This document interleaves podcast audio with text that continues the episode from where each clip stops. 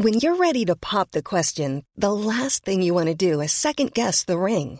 At Bluenile.com, you can design a one-of-a-kind ring with the ease and convenience of shopping online. Choose your diamond and setting. When you find the one, you'll get it delivered right to your door. Go to Bluenile.com and use promo code LISTEN to get $50 off your purchase of $500 or more. That's code LISTEN at Bluenile.com for $50 off your purchase. Bluenile.com code LISTEN. Bonjour à tous et bienvenue à l'heure des pros ce matin. Jean-Luc Godard est mort et si tout le monde connaît ses films, je crains que pas grand monde ne les ait vus ou que personne ne les revoie. À bout de souffle, Le Mépris, Pierrot le Fou ne sont jamais programmés à 21h sur les grandes chaînes de télévision. Godard appartient peut-être à cette catégorie d'artistes qui dépassent leur œuvre, qui resteront dans notre mémoire davantage par leur personnalité, leur charisme, leurs paroles que par ce qu'ils ont créé. Godard était sans doute le meilleur commentateur de sa filmographie, avec ce goût de la provocation qui lui faisait dire que si vous n'aimiez pas, vous étiez un imbécile. Il faut revoir ses films sans scénario, écouter ses dialogues sans écriture, Regarder son cinéma comme une expérience à part avec des instants de grâce quand Brigitte Bardot questionne Michel Piccoli sur la beauté de ses fesses ou quand Johnny Hallyday joue un impresario dans le film Détective truffé de références comme aimait le faire Godard de Shakespeare à Schubert en passant par Cocteau.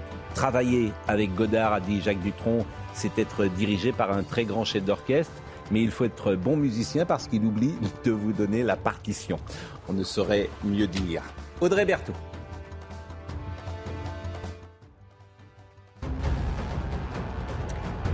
L'incendie en Gironde progresse encore. Le feu a parcouru près de 3500 hectares au sud de la Cano. 900 pompiers sont mobilisés. Une enquête judiciaire a été ouverte sur l'origine de l'incendie. Aucune piste n'est écartée, même si la thèse criminelle est privilégiée selon le parquet de Bordeaux. Gérald Darmanin appelle les préfets à une vigilance renforcée pendant les fêtes juives. Les fêtes commencent le 25 septembre avec notamment Rosh Hashanah, le nouvel an juif. Elles dureront trois semaines. Le ministre de l'Intérieur annonce un niveau très élevé de menaces terroristes. Enfin du football, l'Olympique de Marseille n'y arrive toujours pas. Les Marseillais se sont inclinés à domicile 1-0 contre les Allemands de Francfort. Le club phocéen encaisse 16 défaites sur ses 17 derniers matchs de Ligue des Champions. Comme j'aimerais parler de Jean-Luc Godard pendant une heure avec argument contre argument. Mais on en parlera, j'espère, tout à l'heure. Mais l'actualité euh, ce matin nous amène peut-être ailleurs. Bonjour Dominique Jamais, bonjour Eric Nolot, bonjour euh, Laurent euh, Geoffroy. on va parler de quand? Pour commencer euh, cette émission. Un lycéen âgé de 15 ans a porté un coup de couteau à la gorge d'une professeure de lettres au lycée Malherbe de Caen. Les jours de l'enseignante, heureusement, ne sont pas en danger. Elle avait 63 ans. Elle a 63 ans, selon le parquet et le ministre de l'Éducation nationale. Donc, euh, ces jours ne sont pas en danger. On est avec euh, Jeanne Cancard. Ce qui nous interpelle, Jeanne, bonjour. Vous êtes devant le lycée Malherbe de Caen. Vous avez fait ce matin, vous avez vu arriver les, jeunes collégiens, lycéens. Ce qui nous interpelle, c'est que ce jeune homme, 15 ans, inconnu des services de police, avait publié la veille sur un groupe privé Snapchat, et il avait envoyé à ses copains, euh, sur une capture d'écran qui est faite, Demain, je vais aller en prison, la prof de français, et il avait mis un couteau. Donc, il avait annoncé ce qu'il fallait faire, il y a une forme de préméditation, et manifestement, cette information n'a pas été prise au sérieux. Bonjour Jeanne. Bonjour Pascal. Alors la temporalité, elle reste à déterminer puisque la capture d'écran, on a pu se la procurer. C'est des élèves de son lycée qui nous l'ont transféré. Et ce qu'on voit en effet inscrit, c'est j'ai fait une bêtise, la prof de français avec un émoticône avec un couteau, mais on n'arrive pas encore à savoir l'heure exacte. Est-ce que c'est juste avant? Est-ce que c'est juste après? Il faut arriver à déterminer puisque dans la capture d'écran qu'on s'est procurée, on voit aussi qu'il y a écrit que l'individu, l'élève de 15 ans, a inscrit, il y a la police. Donc ça, c'est encore euh, des informations qu'on doit se procurer. Mais en effet, vous l'avez dit, c'est comme ça qu'ils nous décrivent cet élève, ses camarades. C'est un élève à l'origine gentil, sans histoire. Personne ne comprend son geste qui reste aujourd'hui inexpliqué. Je vous propose d'écouter euh, Margot, qui est une élève et qui connaît ce, jeune homme qui a été interrogé par euh, RTL. C'est à la fin d'un cours de français. Euh, en fait, il y a un élève qui a été voir la prof. Il a sorti un couteau de cuisine du sac à dos et il a tranché au niveau de la gorge de la professeure. Il est revenu voir la prof et il a voulu à nouveau la planter avec son couteau dans le ventre. Mais elle a reculé, donc elle a esquivé le coup. Après, il est parti en courant. Et euh, dans la classe, il y avait une, fille qui a appelé les secours et qui a aidé la professeure à stopper l'hémorragie. On aurait pu imaginer que Papendia d'ailleurs soit ce matin sur place, parce que ce n'est pas rien quand même, un, professeur euh, qui est agressé de cette manière. Euh, a tweeté J'ai appris avec beaucoup d'émotion l'agression d'une enseignante au lycée Malherbe de Caen aujourd'hui. Je condamne avec fermeté cet acte et assure euh, mon soutien à l'enseignante ainsi qu'à l'ensemble de la communauté éducative. Je me rendrai sur place dans les prochains jours. Bon, il fait ce qu'il veut, le ministre de l'Éducation nationale, mais me semble-t-il, si moi j'étais prof, euh, ça m'aurait plu ce matin que le ministre soit euh, sur place. Comment s'est passé euh, ce matin cette rentrée, Jeanne Cancard? Les cours reprennent officiellement à 9h30 aujourd'hui au lieu de 8h pour justement laisser le temps aux élèves qui le souhaitent et eh bien, de venir ici pour échanger avec euh, psychologues et aussi euh, professeurs qui étaient présents hier. Évidemment, ils sont tous sous le choc. Il y en a même qui nous ont dit j'ai cru que c'était un attentat quand j'ai entendu le cri, quand j'ai vu les policiers courir, puisqu'il faut savoir que l'élève, on s'est procuré la vidéo de son arrestation. Il a été arrêté en dehors de l'établissement. Donc il y a des élèves qui nous ont dit je l'ai vu courir, d'autres qui ont dû être barricadés euh, dans les classes. Ils se sont dit je me suis attendu au pire. Et pour ceux qui le connaissent, eh bien ça reste incompréhensible. Il nous dit c'est un élève qui était euh, sans histoire, gentil. Et à part euh, cette euh, capture d'écran qu'on a donc pu se procurer, eh bien rien ne laissait présager de son acte. C'est toujours difficile de savoir si la société est plus violente aujourd'hui qu'elle ne l'était il y a 30 ans. Je n'ai pas souvenir que dans les années 70 ou 80, des professeurs de français soient agressés à coups de couteau. Je vous propose d'écouter Benoît Barret qui représente un syndicat de police. Simplement pour vous dire aujourd'hui, c'est que la violence, elle est partout. Alors nous, on le voit évidemment avec l'autorité, hein, des policiers évidemment, mais en fait, d'une façon générale, c'est l'autorité en général qui est remise en cause euh, pour tout et n'importe quoi. On est capable euh, d'insulter et d'agresser grièvement des gens. Cette violence dans la société, bah, effectivement, elle questionne, elle pose, vraiment question sur l'état de la société, sur l'état des personnes qui sont capables d'arriver à des actes délibérés d'une extrême gravité Jeanne, vous avez également interrogé euh, un élève, euh, on a entendu Margot, euh, interrogé par RTL, et vous-même, vous avez rencontré un, élève, Jeanne Cancard. Il était plutôt sympa en école primaire. Enfin, il, était super gentil. Même encore, on s'était parlé à la rentrée. Vraiment, il était très gentil. Je n'ai pas compris pourquoi il a fait ça. Deux filles de cette classe, justement, sont arrivées en pleurant, en disant que leur prof de français s'était fait euh, poignarder par un élève. Et du coup, notre prof d'allemand, elle nous a tout de suite barricadés dans les salles. On, était, on a fermé les portes, mis les tables, on était sur nos chaises à prévenir le plus de personnes possible dans le lycée à se barricader au cas où. Merci Jeanne Cancard, merci beaucoup et merci pour euh, ce témoignage également. Euh, vous êtes avec Fabrice Elsner en direct de, Caen ce matin au lycée Malherbe. C'est toujours difficile d'avoir un commentaire sur un fait euh, divers de ce type. même si l'agresseur a posté sur les réseaux sociaux avant son acte, mm. il faut dire que ce genre de, menace est monnaie courante sur, sur les réseaux. Donc c'est quand même très très difficile d'être attentif à tous ces messages de, violence. Et moi, j'en appelle à la responsabilité des gérants de ces réseaux sociaux. Il faut supprimer ces messages et les signaler beaucoup plus parce que c'est monnaie courante. Nous tous, nous sommes l'objet de menaces quasiment quotidiennes et ça passe, et ça passe maintenant pour quelque chose d'assez anodin. Vous savez bien que c'est un vœu pieux. Les, ben le monde numérique est abondé dans son sens. Oui. C'est pas du tout un vœu pieux. Les, les, les directeurs de la publication des journaux, des radios et des mm. télévisions sont soumis à cette euh, obligation, mm. c'est-à-dire de filtrer les messages de haine et les appels au meurtre. Pourquoi est-ce que les directeurs de la publication ou l'équivalent des réseaux sociaux ne sont pas soumis à la même obligation? C'est un privilège incroyable. Mais vous avez parfaitement raison. L'anonymat, il faut lever l'anonymat sur Twitter. on le dit en permanence. il faut qu'ils filtrent les. Mais c'est un, vœu légal.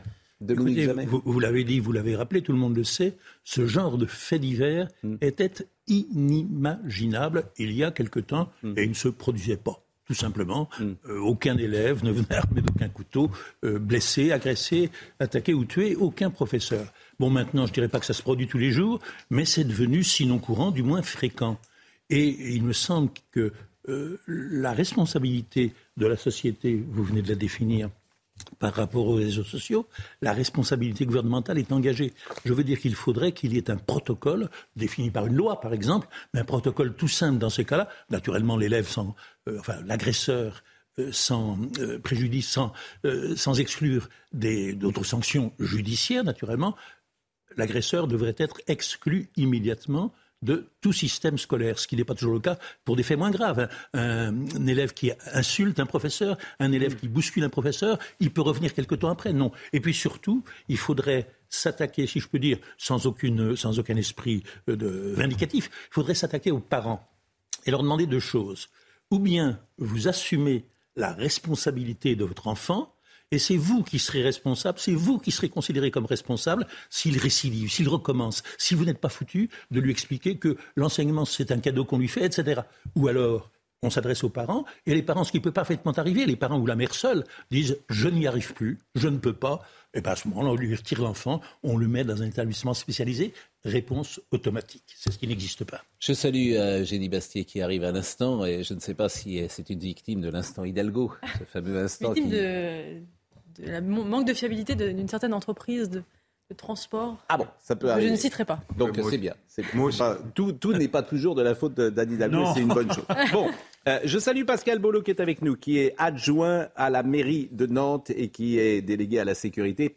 Je le remercie grandement parce que c'est vrai que souvent nous avons mis en cause, j'ai mis en cause souvent la sécurité à Nantes et j'ai des témoignages souvent que j'ai rapportés ici euh, d'une ville qui souffre euh, de sa sécurité. Donc on va pouvoir vous interroger sur euh, ce qu'est aujourd'hui la politique en matière de sécurité de Nantes. Et je vous remercie grandement. On a quelques chiffres à, vous proposer. Mais avant cela, je vous propose de voir le sujet de Michael Chailloux dans un quartier de Nantes qui s'appelle Bellevue et qui montre au quotidien ce que vivent aujourd'hui les habitants. Ils sont 363 propriétaires privés au sein de la copropriété des Rochelais, en plein cœur du quartier Bellevue à Nantes. Depuis le printemps, ils multiplient les alertes auprès des pouvoirs publics face à un quotidien devenu insupportable du fait de la présence des dealers au pied de leurs immeubles. Des fois, on se retrouve avec 20-25 euh, gars euh, qui sont là en train de, faire leur, euh, leur business agressif, hein, parce que des fois, ils n'ont même pas besoin de parler pour, euh, pour qu'on sente qu'il euh, y a danger. La dernière fois, j'ai demandé de sortir, il m'a dit, mais toi, euh, t'es quelle pute, tu vas te casser les dents. Les stupéfiants sont cachés dans les buissons, les dealers accèdent au hall d'immeubles où les caméras ont été arrachées. Un projet de rénovation du Grand Bellevue est en cours. Sur les 350 millions d'euros d'argent public, 8 à 10 seraient destinés à réhabiliter la copropriété privée des Rochelais. On nous dit, bah, on vous offre un beau cadeau, on vous offre une belle rénovation, il faut que vous attendiez. Il faut que vous supportiez. On ne peut pas nous dire d'attendre trois ans. On ne peut pas nous dire, bah, écoutez, avec les travaux, hypothétiquement, il y aura, ça va peut-être les faire partir. Malgré les dépôts de plainte et les passages de patrouilles de police, la situation se tend. Une pétition circule chez les copropriétaires et certains ont eu une idée plus radicale. Il y a des gens qui s'arment. Il y a un propriétaire qui a récupéré une arme de, sa famille. En s'exprimant de façon anonyme pour éviter les représailles, ces habitants veulent surtout éviter un drame et que la violence reste du côté des trafiquants du quartier. Bon, Monsieur Bolo, je le répète, d'abord, il faut préciser que euh, la sécurité, quoi, la délinquance, c'est du registre de l'État, bien évidemment. Mais j'ai le sentiment qu'à Nantes, depuis 20 ou 25 ans, vous n'avez pas pris la mesure de ce sujet. J'ai quelques chiffres peut-être à, à, vous proposer. Les policiers municipaux à Nantes, il y en a à peu près 215, me dit-on. À Nice, il y en a 500. Je pourrais dire la même chose pour les caméras de vidéo. Euh, longtemps, Jean-Marc Ayrault a refusé pour des raisons idéologiques, des caméras de surveillance. Aujourd'hui, à Nantes, il y en aurait 130. Il y en a plus à La Baule, qui est une toute petite ville. Il y en a près de 215 à La Baule, il n'y en a pas. Voilà donc euh, deux chiffres qui montrent que peut-être vous n'avez pas pris la mesure de la sécurité depuis euh, des années, je termine, et qu'après, bah, aujourd'hui, vous, vous en payez les conséquences. Non, Pascal Pro, je, réfute totalement cette, analyse. Ce qui se passe, ce qui s'est passé à Nantes, c'est que Nantes a été pendant des années largement à l'abri des phénomènes de délinquance qu'on constatait euh, dans beaucoup d'autres grandes villes. Et c'est le cas d'ailleurs de, de l'essentiel des grandes villes de l'Ouest. Si vous prenez la ville de Brest, c'est un petit peu le même phénomène qui s'est passé. Et donc, ce qui est vrai, c'est que pendant des années, comme nous avions des niveaux de délinquance extrêmement euh, faibles par rapport euh, au reste des grandes villes et que notamment les conséquences des trafics de drogue et la massification des trafics de stupéfiants n'étaient pas parvenues jusqu'à nous. Nous n'avions effectivement pas besoin de ce que certains nous réclamaient à grands cris, des caméras, des caméras, des caméras, des policiers municipaux partout, etc. Ça ne correspondait pas à la réalité. À tel point que lorsqu'on faisait observer à l'époque à l'État que nous avions des dotations en nombre de policiers par habitant inférieures à beaucoup de territoires, on nous répondait non sans quelques raisons, euh, mais vous, vous n'en avez pas besoin. Et ce qui s'est passé entre 2010 et 2015 à peu près, c'est qu'il y a eu effectivement euh, l'arrivée en masse des trafics de stupéfiants et de leurs conséquences en matière de violence et l'ensemble des dérèglements mondiaux. Alors j'entends, j'entends, euh, j'entends cet argument et, et, Johanna Roland, Johanna Roland a pris la mesure mm. des choses et a donc décidé de mettre en place un réseau mm. de euh, vidéoprotection. Et ce réseau de vidéoprotection, il n'a d'intérêt que si il est accompagné d'une présence sur le terrain. Alors j'entends. Monsieur Bolo, sans que personne puisse intervenir, ça ne sert à rien. Monsieur Bolo, nos caméras, nous, elles sont toujours associées à une présence humaine. Bon, j'entends cet argument. J'entends cet argument. Pourquoi pas euh, Moi, d'abord, c'est bien que vous veniez sur notre plateau, puisque au moins vous pouvez répondre. Bon, deuxième chose, euh, vos policiers ne sont pas armés.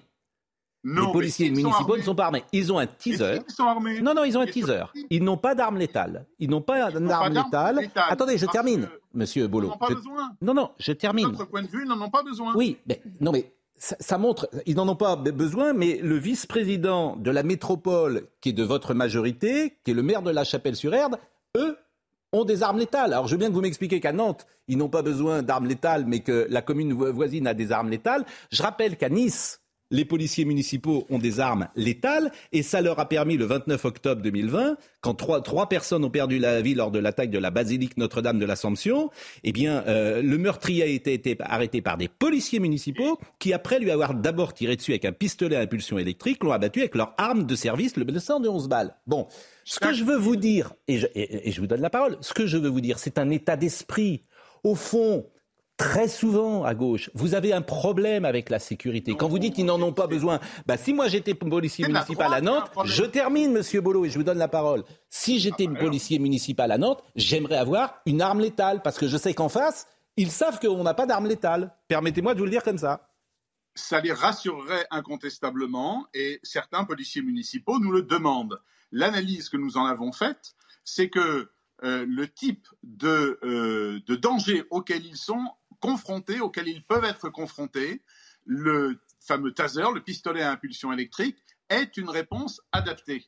Nous considérons que donner une arme létale à nos policiers municipaux, ça veut dire les rapprocher et avoir, parce que c'est souvent la volonté politique des maires qui font ça, et ce n'est pas le cas de mon ami Fabrice Roussel à la Chapelle-sur-Herbe, sa police municipale était armée avant qu'il arrive. Eh bien, moi, je peux vous dire que nous ne voulons pas confondre le rôle de notre police municipale, qui est une vraie police, ce sont des policiers, avec la police nationale. Et que, à la fois sur leur nombre, qui est en augmentation constante, puisque nous avons signé un contrat avec l'État, Gérald Darmanin a accepté d'augmenter de 70 le nombre de policiers mm. nationaux. Mm. Nous allons et nous sommes en train de créer 70 policiers municipaux supplémentaires à Nantes, plus la police métropolitaine des. Monsieur Bolo, j'entends votre argument. je suis, j'entends votre argument, mais je suis toujours frappé. Simplement, nous faisons des choix politiques. Oui, mais j'entends, Monsieur Bolo. Mais pas idéologiques. Monsieur... qui sont de ne pas confondre le rôle de chacun. Monsieur Bolo. Une coopération, et à Nantes, elle est exemplaire entre la police municipale, Monsieur la Bolo, police nationale soyez gentil. et la justice. Monsieur Bolo, faut que ce soit un échange. ne confond pas le travail des uns et des autres. Monsieur Bolo, faut que ce soit un échange parce qu'autrement on n'y arrive pas. J'entends ce que eh, vous, dites. Vous êtes des fois un peu long, cher Pascal. J'entends ce que vous dites, mais je suis frappé en fait de votre idéologie. Allez dire à Nice. Non, c'est pas c'est Laissez-moi terminer. Laissez-moi terminer. Allez dire à Nice, si les policiers n'avaient pas été armés d'armes létales à Nice, le meurtrier qui était dans la basilique tuait tout le monde. Non, c'est effrayant ce que vous dites. Je trouve ça absolument effrayant, mais c'est votre avis. Il n'y a pas de souci. C'est effrayant. Pour des raisons idéologiques et politiques, vous ne voulez pas. Mais les gens qui nous écoutent, laissez-moi terminer, s'il vous plaît. Vous je sais, raisons. Je sais que vous n'avez pas. Tout à fait pragmatique. Monsieur Bolo, soyez gentil. Écoutons-nous les uns les autres. J'essaye de ne pas vous interrompre. Ne m'interrompez pas. Chacun qui nous écoute se fait un avis. Vous ne voulez pas d'armes létales. Si un jour quelqu'un entre dans la cathédrale Saint-Pierre à Nantes et décide de tuer tout le monde et que vous avez des policiers municipaux qui sont là, ils ne pourront pas intervenir. Point ils final. pourront intervenir. Ils avec un teaser. Avec, ça sera très bien. avec, avec leur taser. Ça sera très bien. Autre chose. Quand vous Autre avez chose. un adversaire armé d'un couteau, Autre quand chose. vous avez un adversaire armé d'un couteau, Autre je maintiens que Autre le pistolet à impulsion électrique est une solution en attendant l'arrivée des policiers nationaux. D'accord. Parce que des situations comme celle-là relèvent de la compétence de la Bien police sûr. Et nationale. vous les appellerez, vous pouvez leur donner aussi un pistolet à eau, ça sera plus simple. Dernière chose Bon, que je voulais... Pascal Pro, Mais si, parce que c'est des cas concrets que je pose. Mais oui, mais- entre mais ce dans la... sont des cas caricaturaux. Monsieur Boulot, quelqu'un entre dans la cathédrale Saint-Pierre. Vous et- faites de la de caricature te- avec mais- de la caricature. Et Mais ce je ne suis pas dans la caricature, je prends un exemple. Je prends un exemple. C'est un exemple fictif. Je- ben, c'est un exemple fictif. Je prends un exemple. Quelqu'un dans la cathédrale Saint-Pierre euh, et vous dites il faut appeler des policiers d'État. Bon, je veux bien, ça me dérange pas, mais bon, c'est Je votre vais vous donner un autre exemple. Je Je vais termine. vous donner un autre exemple. La mairie socialiste de Montpellier. Oui. Notre ami euh, Michael Delafosse. Oui, on vous voit pas là. Ne bougez pas parce qu'on vous voit pas. a une police municipale armée et depuis toujours, puisque c'est euh, son illustre prédécesseur Georges Frêche qui avait installé tout ça. Et récemment, l'ami Michael Delafosse, qu'est-ce qu'il dit? On a une police municipale avec des armes létales, on s'en réjouit, ils s'en sont jamais servis. Oui. Voilà. Mais c'est peut-être parce qu'ils ça ont des armes létales qui ne s'en sont jamais servis. Peut-être que c'est dissuasif, c'est peut-être ça euh, la truc. Bon, Non, je ça remarque, n'est pas Monsieur Bolo, s'il vous plaît. Les, les malfaiteurs au- à- à- auxquels on a affaire, ils sont bourrés de médicaments, Monsieur de prégabalines, de rivotril. Ils Monsieur- font parfois en plus des stupéfiants. Et, et je vais vous donner un exemple précis, puisque vous voulez des choses précises. Il y a eu récemment à Nantes un. Monsieur Bolo, on divers vous voit plus à l'antenne. Est-ce que vous pouvez vous reculer? Euh, Soyez sympa parce que voilà, restez comme Voilà, ça, autrement mieux. on vous voit plus. Bon, euh, je, je remarque quand même, si vous me permettez, Nantes. Il était en train de parler. Oui, mais euh, il parle tout le temps. Et moi aussi. Donc euh, c'est difficile Ah pour oui. les spectateurs. On est deux à parler tout le temps. Non, mais- Euh, Monsieur Bolo. Moi, je vous connais, lui, il vous connaît Monsieur, pas. mais si il- je le connais bien plus, Pascal. Bolo, et je le remercie d'être Oh, là. je connais bien Pascal Et Pro, voilà, on, on se connaît depuis longtemps. Bon, Nantes est la sixième ville de France. 322 000 habitants, 35 000 crimes et délits. Nice, cinquième ville de France, euh, 342 000 habitants, 24 000 crimes et délits. Un tiers de moins. Bon, ça c'est une statistique 2020. C'est incontestable. Donc il y a quand même Mais des politiques la- municipales, la manifestement, qui peuvent être euh, euh, différentes. Alors, est-il exact que vos policiers Comparaison, municipaux... pas raison, monsieur Pro. J'entends bien. Est-il exact Ça, Vous avez raison d'ailleurs, mais vous avez raison. pas la même sociologie. Mais vous avez raison, tout ça est vrai. Bon. Est-il exact que vos policiers municipaux ne travaillent pas 24 heures sur 24, 7 jours sur 7 et que ça s'arrête à 2 heures du matin qu'ils rentrent chez eux? Absolument, euh, c'est tout à fait exact, et c'est un choix. Donc ils rentrent chez eux quand ça devient dangereux. Non, mais il y a des politiques. Et qui nous distingue, et qui nous distingue de la politique de M. Estrosi à Nice. Et effectivement, nous n'avons pas la même politique que Christian Estrosi à Nice.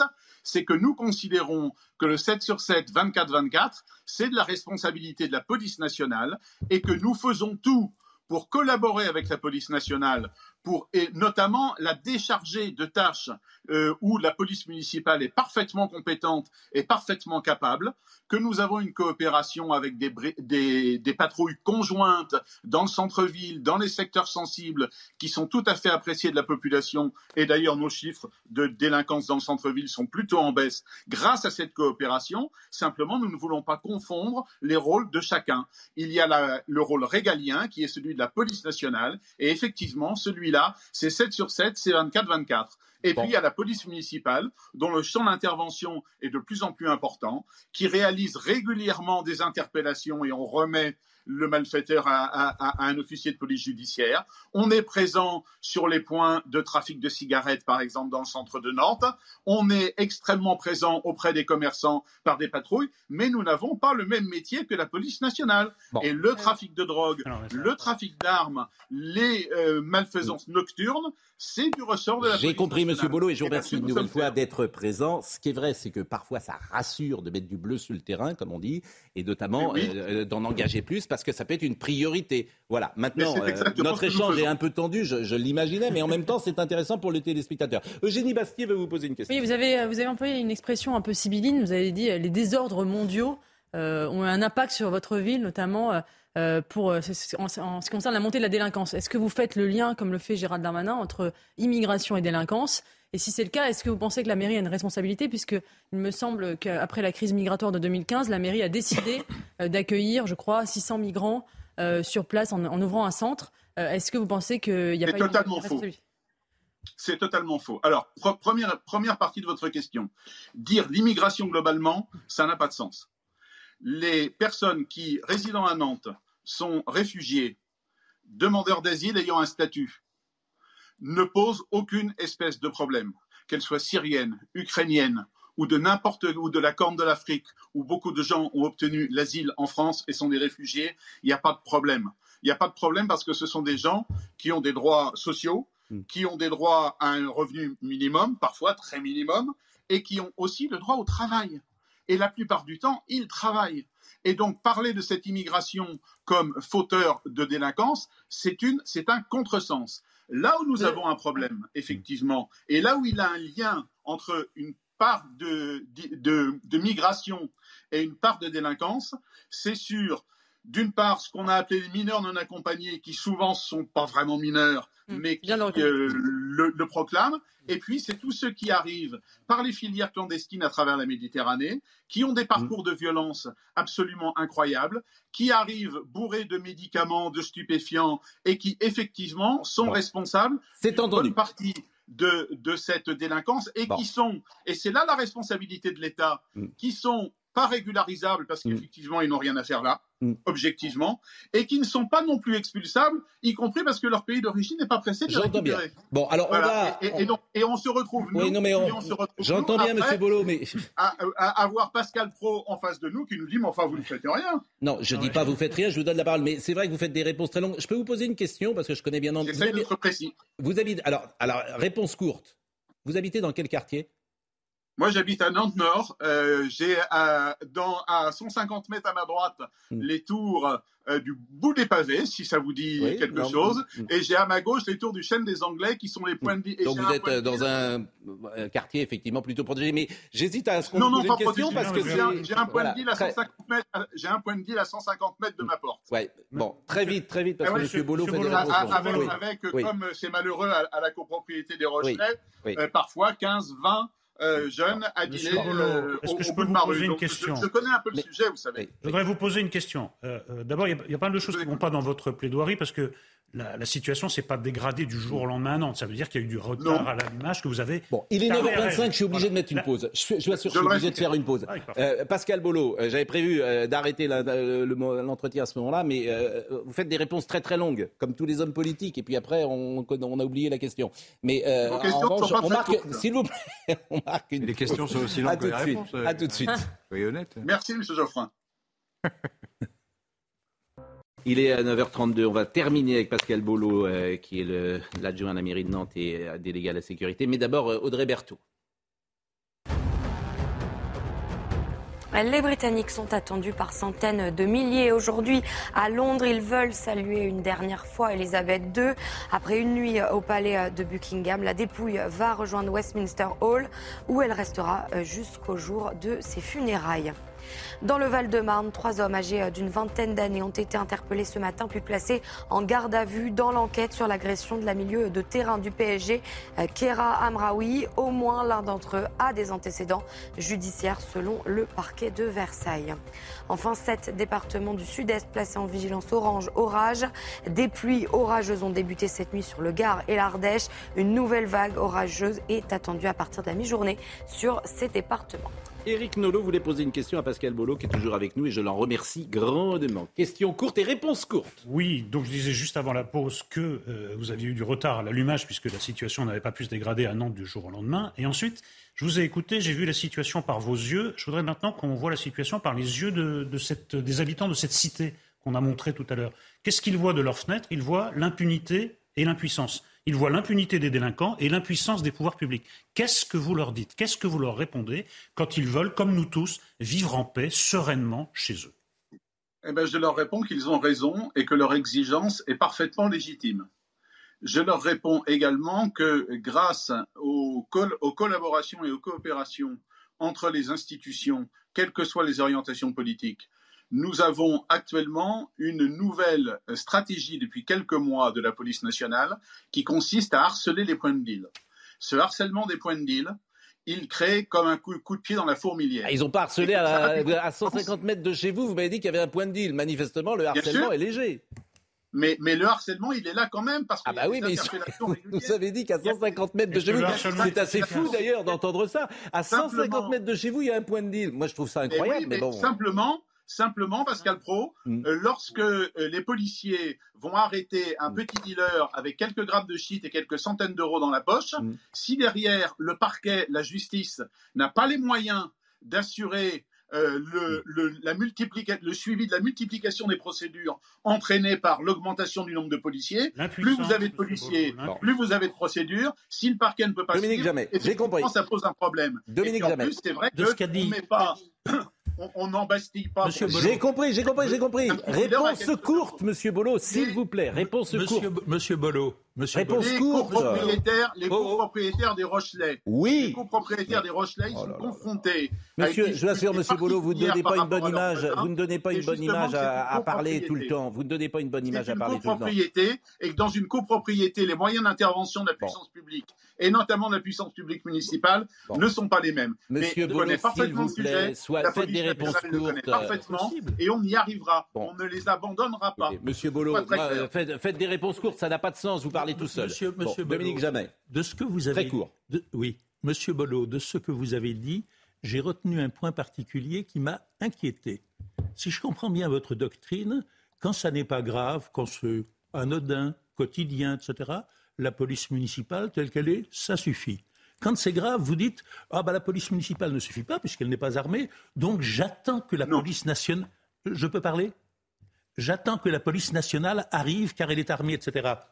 Donc il peut s'écouler, me semble-t-il, un laps de temps, quand c'est grave, entre le moment où la police municipale qui ne peut rien intervient et où la police nationale qui peut beaucoup intervient. Et au-delà de cela, et je m'arrête là, rassurez-vous, au-delà de cela, je vois dans votre discours typiquement un marqueur qui euh, distingue depuis longtemps, il continue à distinguer, je dirais, l'idéologie de droite et l'idéologie de gauche. Les gens de droite, les municipalités de droite, préfèrent armer les policiers. Et on sait que le risque, c'est la bavure. Les municipalités de gauche préfèrent ne pas armer les policiers et on sait que le risque, c'est la mort d'innocents. C'est le choix qu'elles font généralement. Si, si, si, si, mais si, monsieur. En tout cas, ce n'est pas euh, une question, donc ça vous évite de répondre. C'est un commentaire que vous aviez. Je voudrais simplement dire que vous êtes également. Ah oui, oui, euh, ah, ah oui, oui, oui, parce que j'ai pas le droit de répondre là. Y a pas. C'est un commentaire qui peut faire. Euh, ce que je veux vous dire, ce qu'on pointe, ce qu'on pointe chez vous, c'est l'idéologie. Dernier exemple, et après je termine. Le département refuse les tests. Le département refuse les tests sur les mineurs euh, les tests osseux sur les mineurs, pas vraiment mineurs. Vous le refusez, vous êtes conseiller départemental vous-même. On voit bien que ça vous ennuie. Vous m'avez dit tout à l'heure qu'il y avait. C'est-à-dire que vous dites tout à l'heure que les mineurs sont pas vraiment mineurs, mais les, les tests osseux, vous voulez pas les faire. Vrai ou pas? mais, la justice ne nous, euh, ne nous y autorise pas. De la même manière qu'un délinquant qui refuse le dépistage hmm. en garde à vue, il est noté qu'il refuse le dépistage, mais rien ne l'oblige à l'accepter. c'est l'impuissance à Donc, on, on, est dans un état de droit. Et cet état de droit, il nous protège. Il n'y a rien à faire. Bon, en tout cas, je vous remercie. des, des, gens plutôt malfaiteurs en, prennent avantage. je vous remercie. Je voulais juste vous faire écouter, avant de partir, Guillaume Richard, que vous connaissez sans doute, qui était dans la matinale avec euh, notre ami Romain Desarbres ce matin, et qui explique les raisons de ce positionnement idéologique. Guillaume Richard. C'est tout le problème nantais, c'est que euh, on a une majorité, la majorité de Johanna Roland, euh, qui est éclatée entre les Verts et les communistes. Euh, donc elle ne tient pas sa majorité, elle est obligée de donner des gages politiques, et quand il s'agit de faire quelque chose, si on veut s'occuper de Bellevue, il faut prendre des décisions fermes. Ces décisions ne seront pas prises parce que la priorité sera de ne pas avoir de lumière dans le quartier pour les économies d'énergie, de ne pas avoir de passage pour éviter que les voitures passent. Et la conséquence, c'est qu'on est dans des quartiers qui, à la base, sont dangereux et quand ils sont rénovés, créent des espèces d'îlots euh, de, trafic de drogue parce que sans lumière, sans passage, c'est encore pire qu'avant. Et c'est précisément ce qui s'est passé à Malakoff et c'est précisément ce que je crains euh, pour le, pour le quartier de Bellevue. Bon, pourquoi on a eu ce dialogue-là, C'est incroyable d'entendre des choses pareilles. Pourquoi on a eu ce dialogue-là? Parce que ça va bien au-delà de Nantes. Ça va bien au-delà de Nantes. C'est-à-dire que peut-être que Mme Roland, comme d'autres euh, maires, sont prisonniers d'une majorité euh, parfois. Mais bien sûr que on... Bah, euh, ça peut, ça peut nos amis écologistes sont contre la vidéoprotection. Ça ne nous a pas empêché de le faire. Hein. Vous vous rendez compte, les vidéos, vous vous rendez compte de ce que vous dites. Et vous êtes allié avec eux et vous êtes allié avec eux. C'est-à-dire que vous êtes allié avec des gens qui sont contre la vidéosurveillance. Mais, mais c'est important aussi le réchauffement mais, mais, monsieur, monsieur Bolo, pardonnez-moi de vous le dire comme ça. Monsieur Bolo, monsieur Bolo, pardonnez-moi de vous le dire comme ça. Vous êtes, pardonnez-moi de vous le dire comme ça. Vous êtes désespérant. Si vous vous alliez avec des gens qui ne veulent même pas la vidéosurveillance, et c'est dans votre majorité sur un thème aussi important, ça montre tout ce que nous disons là, c'est que pour vous. Ben, je ne suis pas comptable, je ne suis pas comptable des positions Parce Ils sont alliés avec des gens qui ont raison sur l'écologie et vous, vous avez tort. Bah, Donc cette alliance n'est pas entièrement euh, stupide. Bon, en tout cas, merci de cet échange. Merci, monsieur Vraiment merci. Et sachez que vraiment, et c'est vrai aussi pour Madame Johanna Roland, les échanges sont un peu vifs, c'est argument contre argument, bien sûr. Euh, mais euh, vous avez toute votre place, bien évidemment, sur euh, notre chaîne. Et nous vous avons donné la parole, bien évidemment. Et vous avez pu exposer vos arguments. Et c'était intéressant. Merci de votre invitation. Je l'espère. Et allez Nantes Monsieur Bolo. Oui. Parce que nous pouvons nous rejoindre sur une chose, ce grand club, ce grand club présidé par le grand président Kita. Allez Nantes. Rendez-vous à Bakou. Exactement. allez Nantes. Oui. Merci euh, Pascal Beau. Non, c'était intéressant parce que oui, intéressant. je vous entends depuis 25 euh, ans à peu près faire tous les jours la propagande contre la mairie de Nantes. C'est la première fois que je vois une réponse. Hmm. Donc, mais, vous êtes convaincu? Je vous félicite. Est-ce que vous êtes Il y a un certain nombre d'arguments qu'il a donnés que vous n'avez jamais donnés. Par exemple, c'est ça qu'il vient. Oui, bah, mais il voulait pas venir. Hein. Oui, non, mais, je, les appelais à chaque fois. Hein. Donc, je suis convaincu par un certain nombre d'arguments. Pas forcément tous d'ailleurs, parce qu'il y a des points sur le. Mais Laurent, à chaque fois, je demandais à la mairie de Nantes. Non, mais à chaque fois, à chaque fois, je demandais à la mairie de Nantes de réagir, elle ne voulait pas. Ben, je vous en fais crédit.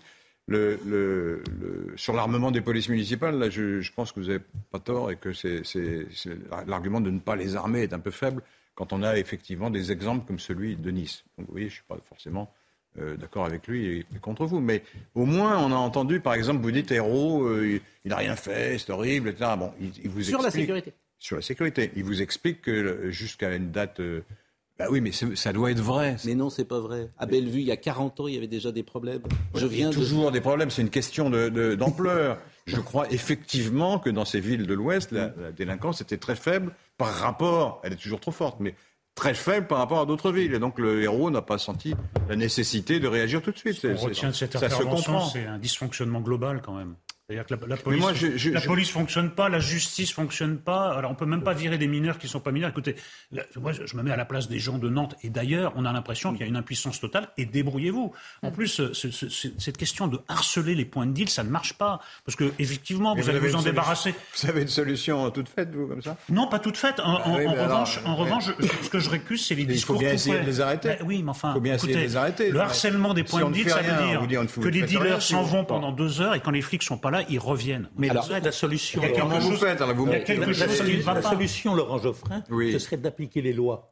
Mais ça, je suis d'accord. pas mal. Ah, vous, vous, parlez d'or. Vous dites qu'il n'y en a pas de solution. Si, il y en a une, c'est d'appliquer les lois qui ne sont pas. Mais oui, mais par exemple, là, je ne peux pas vérifier, mais maintenant, ça commence à venir parce que M. Boulot a dit des choses. Le Conseil constitutionnel valide les tests osseux, mais encadre la pratique. Quand il dit euh, euh, on ne nous permet pas, manifestement, il n'est plus là, mais c'est pas vrai. C'est-à-dire qu'il y a une position idéologique. Mais c'est pas moi qui l'invente. Une idéologie, arrêtez d'employer ce mot. Vous avez une idéologie euh, au contraire, c'est normal, c'est légitime d'ailleurs. Pas d'idéologie contraire, je m'aperçois que ça, ne marche pas. Quand, on vous dit c'est idéologique, ça veut dire ça n'a aucune valeur. Mais, non, Laurent, ça ne marche pas.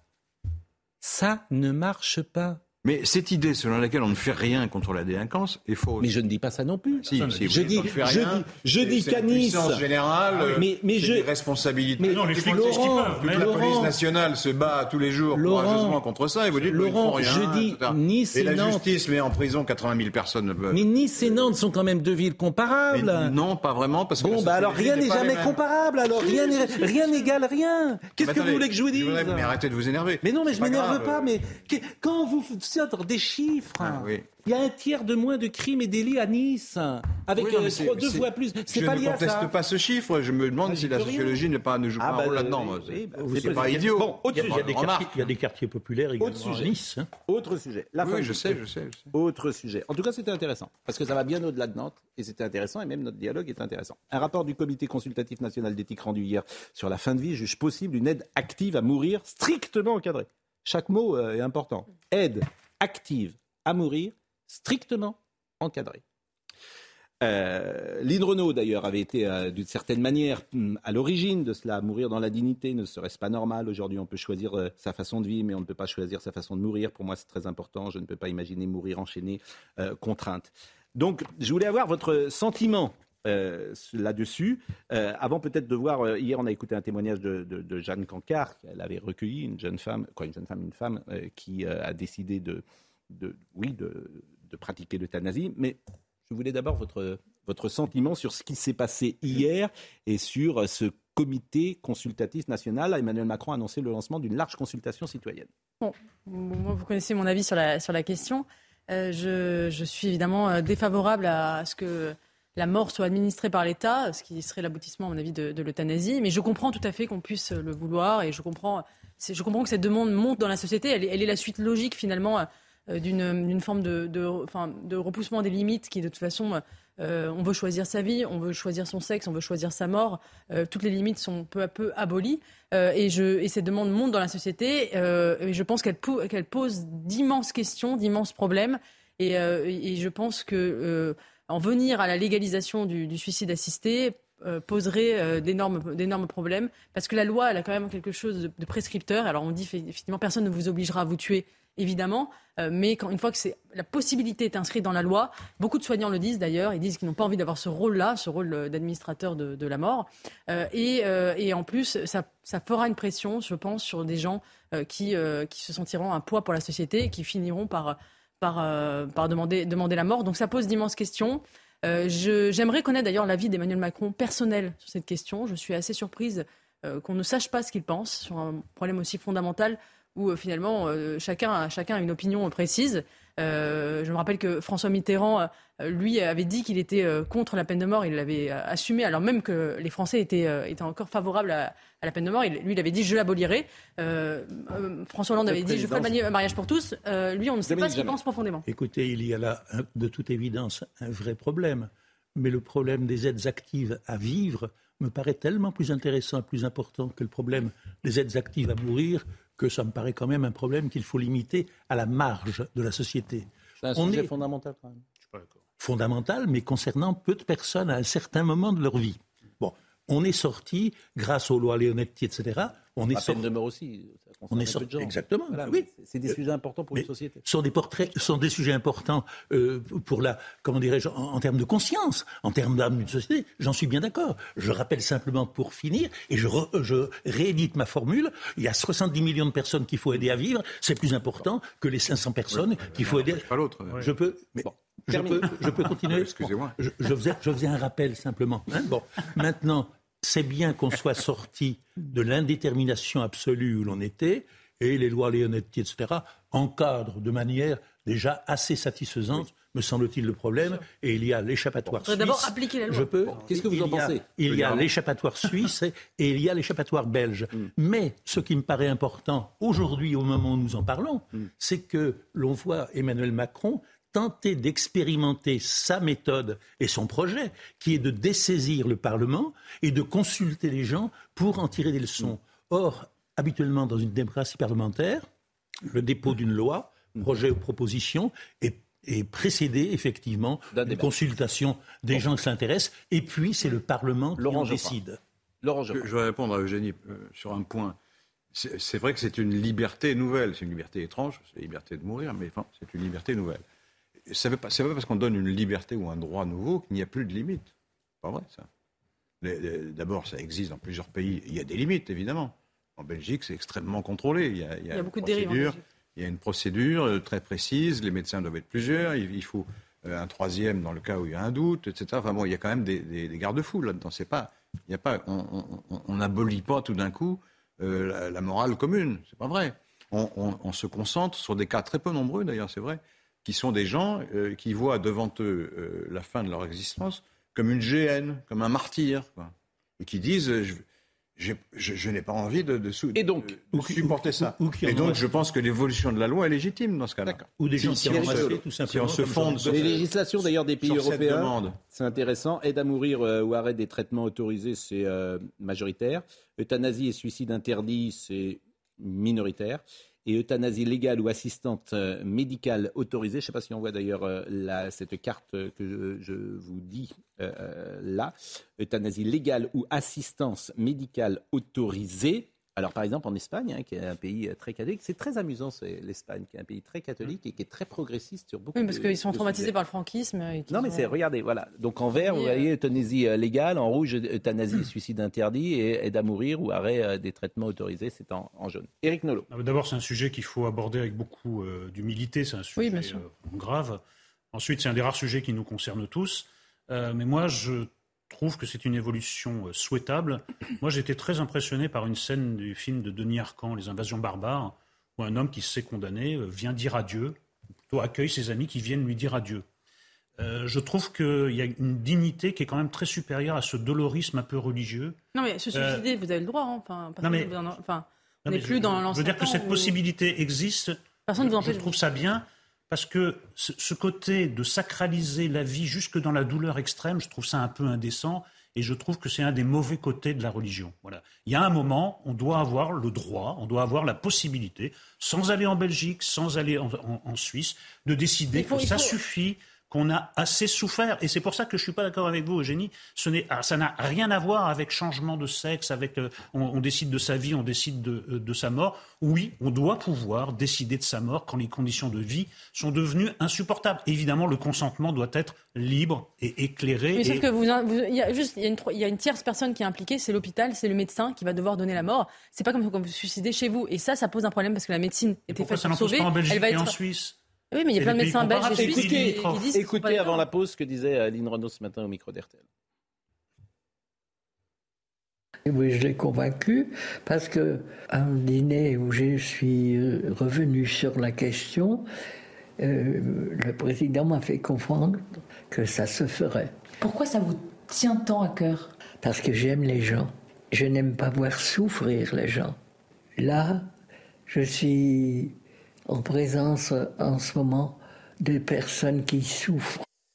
Il est 9h51, on va marquer une pause. On va parler ensuite euh, de euh, Londres et de ces images toujours euh, sidérantes, fascinantes. J'aimerais qu'on parle de Jean-Luc Godard. Ah oui, moi Ça, ça, vraiment, ça me plairait parce que je, voudrais savoir ce que vous en pensez. Mmh. les uns et les autres. Ça, ça m'intéresserait. la pause.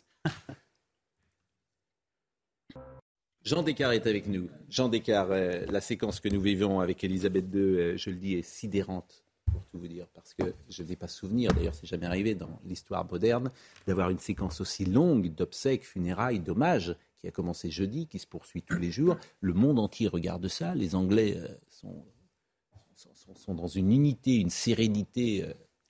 tout à fait frappante. Et nous-mêmes, on regarde ça avec envie parce que c'est un miroir sur ce que nous sommes ou sur ce que nous ne sommes plus parce que la monarchie britannique est un spectacle euh, permanent. Alors, en décidant lors de son sacré couronnement en 1953 qu'il serait télévisé, contre l'avis de Churchill, télévisé en noir et blanc, en direct, non pas par mégalomanie, mais pour que les gens dans les endroits les plus reculés du Royaume-Uni ou du Commonwealth, s'il y avait un téléviseur dans un pub ou quelque chose comme ça, puissent se rassembler et avoir l'impression d'être invité à Westminster. C'était ça la démarche. En même temps, le film a été enregistré en couleur, diffusé dans le monde entier. Je me souviens, j'avais 10 ans, je l'ai vu à mes, parents à l'Olympia. Donc, c'est devenu un spectacle et c'est un spectacle notamment par cette armée qui a différents corps avec des uniformes extraordinaires, dont certains remontent euh, au XVIe siècle, d'autres à la bataille de Waterloo.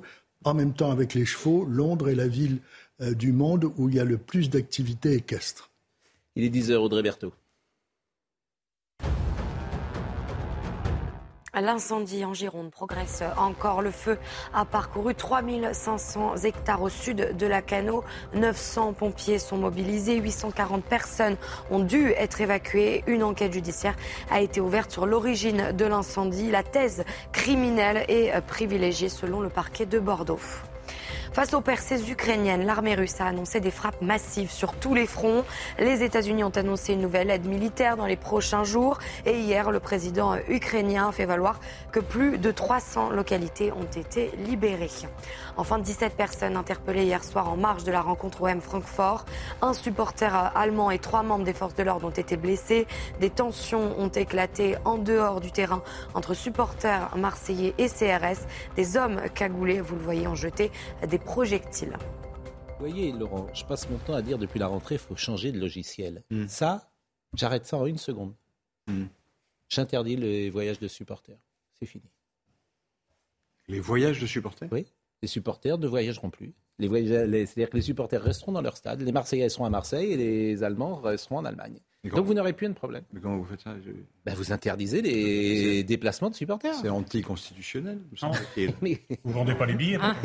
Mais quand je vous dis qu'il faut changer, c'est ça. Vous vendez pas les billets. Mais vous n'avez pas changé la Constitution d'abord. Vous mais vous, vous interdisez, mais vous interdisez les déplacements des supporters. Mais ça, arrive déjà. Mais ça arrive parfois. les par exception. Euh, mais, mais moi je le fais maintenant. Mais... tous les supporters d'aller voir leur, leur, équipe. Et ben, c'est là que nous ne sommes pas d'accord. Ah, si, c'est comme ça que l'Angleterre. C'est là que nous ne sommes pas d'accord. Quand je vous dis changer de. C'est pour ça que c'est intéressant nos discussions. Oui, c'est intéressant. En fait, on arrive. Il n'y a pas d'autre solution. Vous supprimer la liberté de plein de gens qui, ceux qui n'ont rien à voir là-dedans. non, mais c'est déjà appliqué. Ce genre de mesure est déjà appliqué. les, supporters de Francfort, dans, le système que je peux imaginer, bah, ils viennent pas à Marseille. Ils restent chez eux. Et c'est pas très grave que les supporters de Francfort ne viennent. Parce que quand ils viennent casser toute la ville, que ça coûte de l'argent au contribuable. Si ça existe par exception. Euh, oui, ça existe de temps en temps. C'est-à-dire que le préfet, de temps en temps, interdit aux déplacements, aux supporters du PSG d'aller à Marseille. Mm. Eh bien, comme tu n'y arrives pas avec les supporters depuis 30 ans, mm. bah, tu prends une position radicale. C'est ça, changer de logique. Les Britanniques qui sont arrivés avec Liverpool. Mais bien sûr, ils ont été exclus pendant 5 de stade. Bien sûr. Avec ce raisonnement, on se retrouve vite en dictature. Oh. Là, on est très, très loin de la dictature. Mais oui, bien sûr. Mais c'est pour ça que j'adore nos discussions on mettait les gens en prison euh, trois semaines au lieu de faire des gardes à vue de 24 heures, ce serait plus efficace. Je suis d'accord, il y a euh, raison là-dessus. Tout à fait la même chose. Ah, avant, c'est le même genre, c'est le même raisonnement. Sans, divertissement dans la prison. Hein. Ben voilà, on va leur mettre, les mettre sur les planches. Non, mais non, pas le débat. Et, sans ce raisonnement, on aboutit au Stade de France. Non, je suis pas d'accord. Laurent, on n'est pas d'accord et c'est pour ça qu'on discute. C'est le principe. Alors, avant de parler euh, de Godard et de Londres, bien sûr, juste deux choses. Nicolas Vanier. Alors là, il m'a fait plaisir, Nicolas Vanier. C'est un aventurier mm. euh, et lui, c'est un écolo, mais un vrai, pas un écolo euh, bobo de salon. Hein, voilà, qui a jamais vu une vache ou un pré. Bon, écoutez ce qu'il a dit hier à RTL. non, mais c'est pas du tout caricatural ce que vous dites. C'est dans la nuance. Là écologistes, euh, je pense aux politiques, ils ont leur part de responsabilité aussi, notamment les écolos français Ah bah, je pense qu'ils ont une très grande responsabilité avec un discours complètement inaudible. Ça vous met en colère le barbecue, la polémique sur les jets privés, tout ça? Ça me rend dingue. Ça me rend dingue.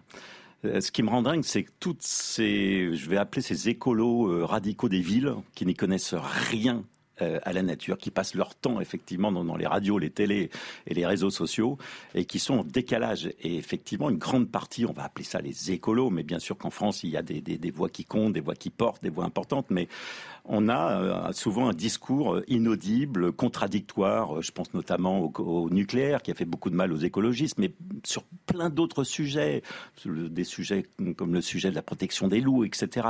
Le rapport à la chasse pour, pour les écologistes. Voilà, on manque en France de ce qu'il existe par exemple au Canada, aux États-Unis, de, de, de, de, groupes un peu, on va dire, centristes mmh. en termes d'écologistes qui, qui, comprennent un petit peu ce qu'est la nature, comment elle fonctionne. Bastier. il a totalement raison, et notamment sur les. Il sur, pas de quoi il parle. non, mais sur les éoliennes, sur les éoliennes, il est en train de se passer exactement ce qui s'est passé avec le nucléaire. C'est-à-dire qu'on sait, euh, il y a des voix qui s'élèvent, des lanceurs d'alerte qui disent attention, ça peut avoir des conséquences sur la biodiversité, ça ne marche pas, c'est moins efficace que le nucléaire. On le sait, mais on continue. On continue, on continue, on continue. Et le mix énergétique, c'est encore une idéologie qui est, qui est dominante. Emmanuel Macron veut continuer dans cette voie, alors même qu'il a changé d'avis sur le nucléaire, mais il veut continuer à faire moitié éolienne, moitié nucléaire. Alors qu'on sait bien que ça ne marche, Ça pas. marche pas, Les faits sont là, mais il- le temps que ça percute, Non, mais eh bien, on va perdre 10 ans. l'affirmation, on sait bien que ça ne marche pas, n'est- pas du tout dans les rapports de- Bah si, 25%. d'experts. Excusez-moi, mais Bah, ça marche bah, 25%. lisez le rapport qui s'appelle RTE, qui est fait par des très bons experts, qui est considéré en général comme quelque chose de crédible. Vous connaissez la productivité Oui, mais attendez, je, voudrais 25% terminer, euh, parce que si vous, si vous m'interrompez à chaque la- phrase, je ne peux pas aller au bout de... 25% du temps, ça marche une éolienne? Oui, ben bien sûr, c'est parce que ça, ça marche quand il y a du vent. Vous avez une remarque tout à fait judicieuse là. Et- et simplement. Ça, ça produit 4 fois plus de CO2 que le, que le nucléaire. Oui, non, mais c'est vrai, quand il n'y a pas de vent, ça marche pas. C'est- terrible. Et alors, je, je, je vous, je vous Et ça détruit renvoie, les paysages. Ça détruit les paysages. je vous renvoie à ce rapport. Et on ne sait pas quoi en faire à- pour les recycler. mais- Les pales, on ne sait pas quoi faire dans 50 ans. C'est une horreur absolue, l'éolienne. Ce rapport- Ah, Même si ça marchait, Oui, mais ça attendez, j'ai pas fini paysage. ma phrase. Ça Vous enlaidit la comprenez- France. Donc vous même savez- si ça marchait, il même n'en pas ce faudrait que pas. je vais dire. C'est marrant, ça, ce rôle qu'on me fait tenir. J'ai tort avant d'avoir en parlé. J'ai tort avant d'avoir parlé. Euh, chez Staline, c'était pareil. hein. Je- La dictature, Staline. Mais, mais parlez, Alors, parlez, alors, je parle. Voilà. Oui, voilà. Le- le- Allez-y. Non, mais si vous parlez tout le temps. Non, non, parlez, parlez. Non, mais là, ça tourne au sketch. Mais c'est oui, là, c'est, Allez-y, ça, suffit. terminez, terminez. Donc, je vous dis que ces gens qui sont très compétents, Hmm. et qui sont d'EDF et d'autres entreprises, et pas des écolos fous, vous expliquent que sans le- les énergies renouvelables, on n'y arrivera pas. On ne pourra pas arriver aux objectifs. Attendez, on n'arrivera pas aux objectifs que nous nous sommes nous-mêmes fixés, qui est de réduire le- les émissions de gaz carbonique. Il faut du nucléaire, ça c'est clair. Et il en faut plus qu'aujourd'hui. Et deuxièmement, il faut des éoliennes et il faut de l'énergie solaire. Voilà. On ne peut Faut- pas parler de faut les faudrait deux. deux. faudrait deux heures de plus. Euh, je vous promets, on va parler du roi. Il est bien, hein, aucune faute, le roi Charles. Il est beau, hein, bien habillé. Ah, il y a surtout une-. Et Camilla. Mais vous l'aimez bien, vous aimiez pas Diana? Ah bah, je l'ai connu. Alors. Ça, c'est pas ça. Non, mais pas- je suis- Vous la détestiez. Je Vous, suis- vous- Non, La non, non, non. Vous l'avez connue, quoi. Vous l'avez connue. Vous l'avez pas j'ai rencontré, vu- vous n'avez pas. Non, mais elle était amoureuse de sa silhouette, et c'était Oui. paix à son âme. Mm. En revanche, je suis le seul journaliste que Charles avait reçu en- pour une interview à Buckingham Palace. il Il fait aucune faute. Je dirais que sa mère a fait quelque chose de fantastique, Mm. la reine, en organisant le mariage de Charles et Camilla pour qu'il n'y ait pas ce problème à son décès. Ça, ça a été Mm. C'est pas du tout ce que je disais, mais il fait aucune faute là. Mais, mais c'est aucune faute. Bon, j'ai une petite musique pour vous. Une petite musique de, je vous donne un indice, de Georges Delerue, qui est un, juste un génie. Ah oui, sais, je très sais. grand un talent. génie. Qui, vous l'avez connu? J'ai très bien connu Georges Très grand Delerue. talent. Et euh, qui a fait. C'est dans euh, quel film c'est? Qui a fait euh, évidemment la musique euh, de La Nuit américaine sublime et qui a fait la musique euh, de ce film. euh, c'est peut-être ce qu'il y a de mieux d'ailleurs dans le film, si j'ose dire, la, la musique de Georges Delerue. Euh, écoutez.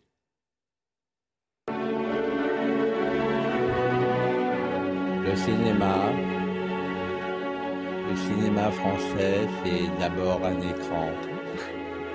Bon, euh, Jean-Luc Godard est mort. Jean-Luc Godard est mort et je disais tout à l'heure, c'est vrai pour. Il y a des artistes parfois qui dépassent leur œuvre, Ils sont plus importants que leur œuvre. Leur œuvre est moins importante que. Je comprends pas vous dites.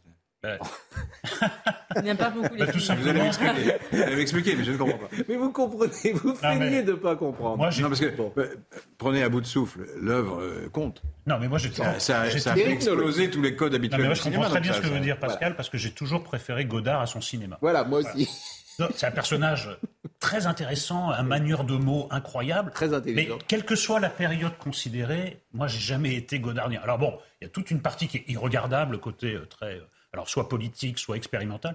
Et même dans les grands films, écoutez, à part à bout de souffle, moi, je trouve que Pierrot le Fou, c'est d'une poésie, mais très laborieuse.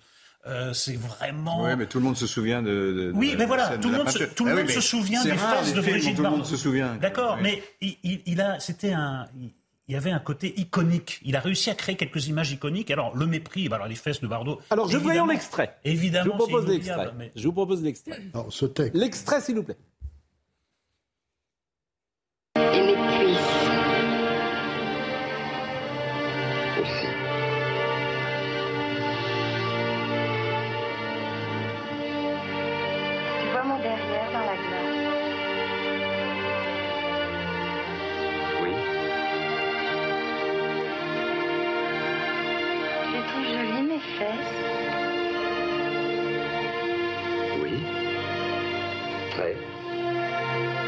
Savez que ce film a été interdit aux moins de 18 ans à cause de ça, jusqu'en 1968. Aujourd'hui, il serait interdit à nouveau, je pense, par les féministes.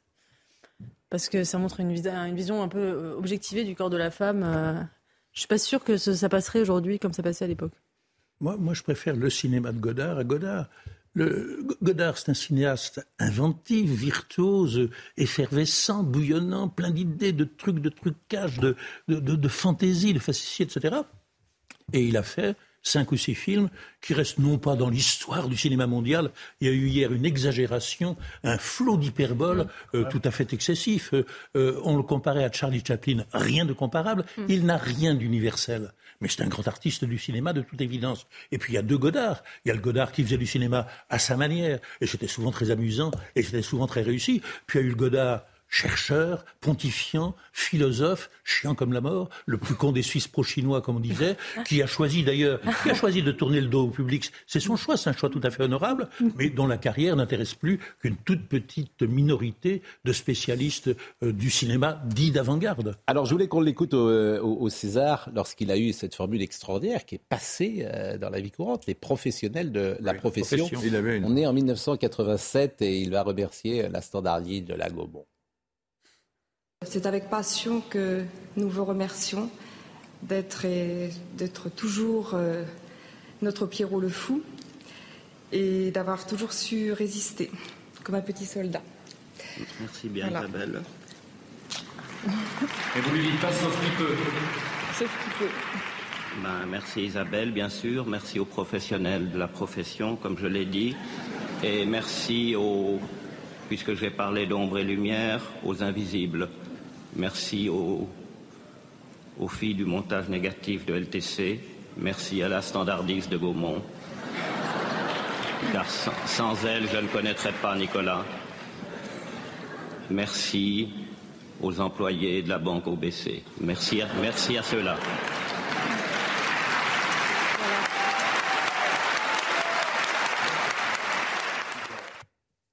Alors, euh, l'autre passage que je voulais vous montrer, il y a eu un échange très célèbre un jour avec euh, Philippe Labro à Cannes. C'est plus resté d'ailleurs ces séquences-là que euh, d'autres séquences. Écoutez ça, parce que c'est savoureux. Est-ce que nous l'avons, Marine Lançon? Et Labro, Labro et Godard Mais dans trois semaines, qui peut vous dire, que pouvez-vous dire sur ce qui se passera dans le monde dans trois semaines, Jean-Luc? Hein? Mais là, pour l'instant, ce que je peux dire, je ne peux pas rien vous dire sur les Malouines parce que je ne sais pas vous ce êtes qui exprimé. Si, si, ah vous êtes exprimé. Mais nous ne savons pas non plus ce qui se passe, mais c'est peut-être déjà une information. alors pourquoi vous ne le dites pas, Philippe? Vous commencez pas votre journal en disant je ne sais pas. J'ai commencé mon journal, Jean-Luc, en disant information contradictoire et confuse. L'Argentine dit une chose, Londres autre chose. Information contradictoire, vous avez l'air de savoir que c'est information contradictoire. Dites moi, chef d'antenne 2, je ne sais pas ce qui se passe. D'abord, je ne suis pas chef d'antenne 2. Non. Première information. Deuxièmement. Moi, speaker, je ne sais pas ce qui se passe. Je ne suis pas speaker non plus. je ne suis pas speaker non plus. Je ne sais pas ce qui se passe. Ça n'est pas, une bonne définition, speaker, Jean-Luc Godard. ou du moins, je ne vois pas ce qui s'est passé. Vous pouvez dire ça? Je n'ai pas vu ce qui s'est passé au Malouine. Ça vous convient Ça vous satisfait? Très bien. Merci, Jean-Luc. Mais restez avec nous, parce que le dialogue est intéressant. Ah bah, Labro, mais Labro est formidable parce qu'il dit Je suis pas speaker, je suis pas chef d'antenne, mais, il est ferme. Godard, il était tantôt manipulateur, tantôt odieux. Il y a énormément de témoignages odieux. Et là, le, dialogue est quand même à la limite. Oui, non, mais il est sympa parce que je pense qu'il aime bien Philippe Labro. Mais, en plus. mais oui, mais Labro il le sacralise un peu et n'ose pas lui claquer le beignet parce qu'il bah, est élégant devant la figure du Non, mais il est bien élevé. Euh, non, mais la question était plus intelligente qu'on ne pense. Parce que c'est vrai que dans un journal de télévision, on dit voilà, je vous annonce les nouvelles, je sais, je sais, je sais. On dit jamais, bah, écoutez, il y a une chose là, je ne comprends rien, je ne sais pas. Pourtant, ça arrive. Bon, vous savez ce que Michel Audiard disait sur la nouvelle vague, elle n'a rien de nouveau et, elle est assez vague. Bon. Euh, dernière chose, passage, c'est chez Pivot. C'est une bêtise. Hein.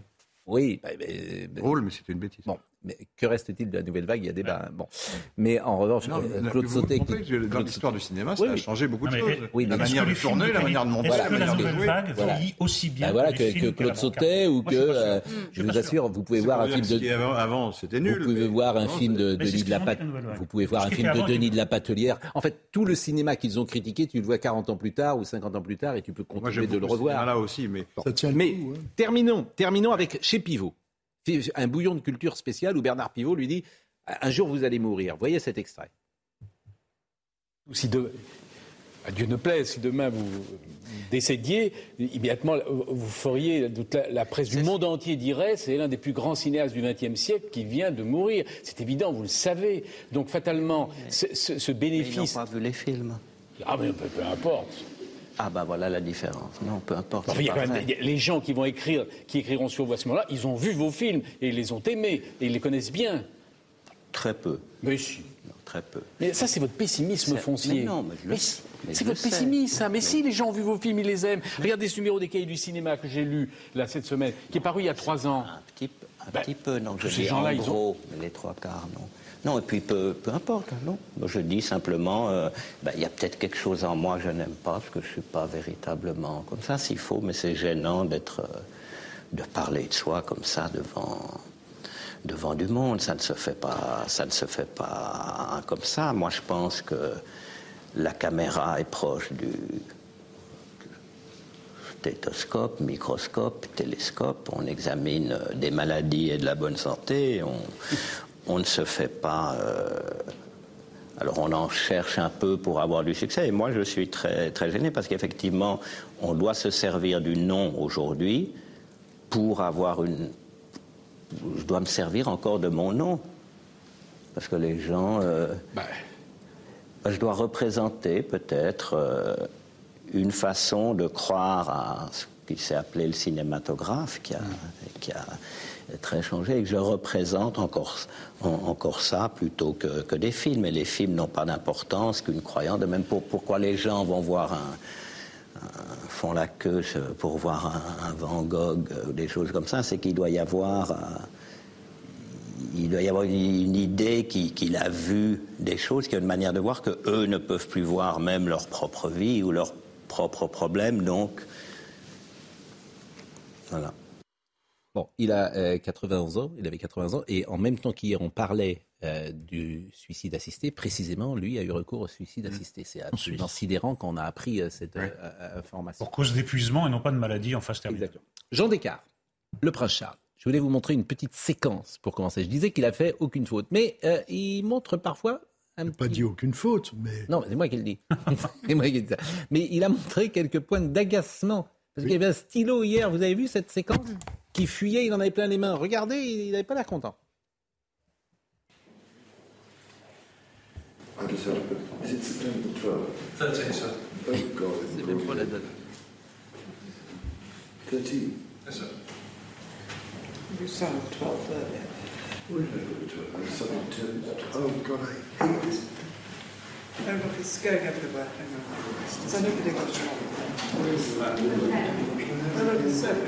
I just had a bit. Is it September 12th? 13th, sir. God. C'est même pas la date. 13? Yes, sir. You sound 12 earlier. What did I put to it? I was something to- God, I hate this. Look, it's going everywhere. Hang on. So nobody got shot. Where's the map? Look, it's everywhere. Can't bear this bloody thing.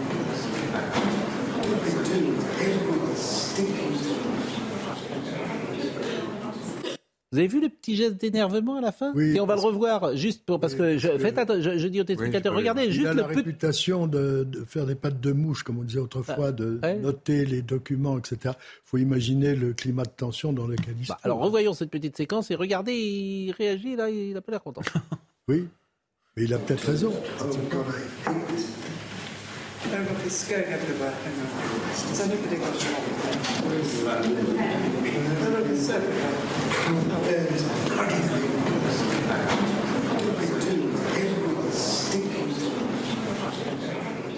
C'est l'éternel prince Charles qui reparaît sous les traits de Charles III, et en revanche Camilla joue merveilleusement le rôle d'Élisabeth.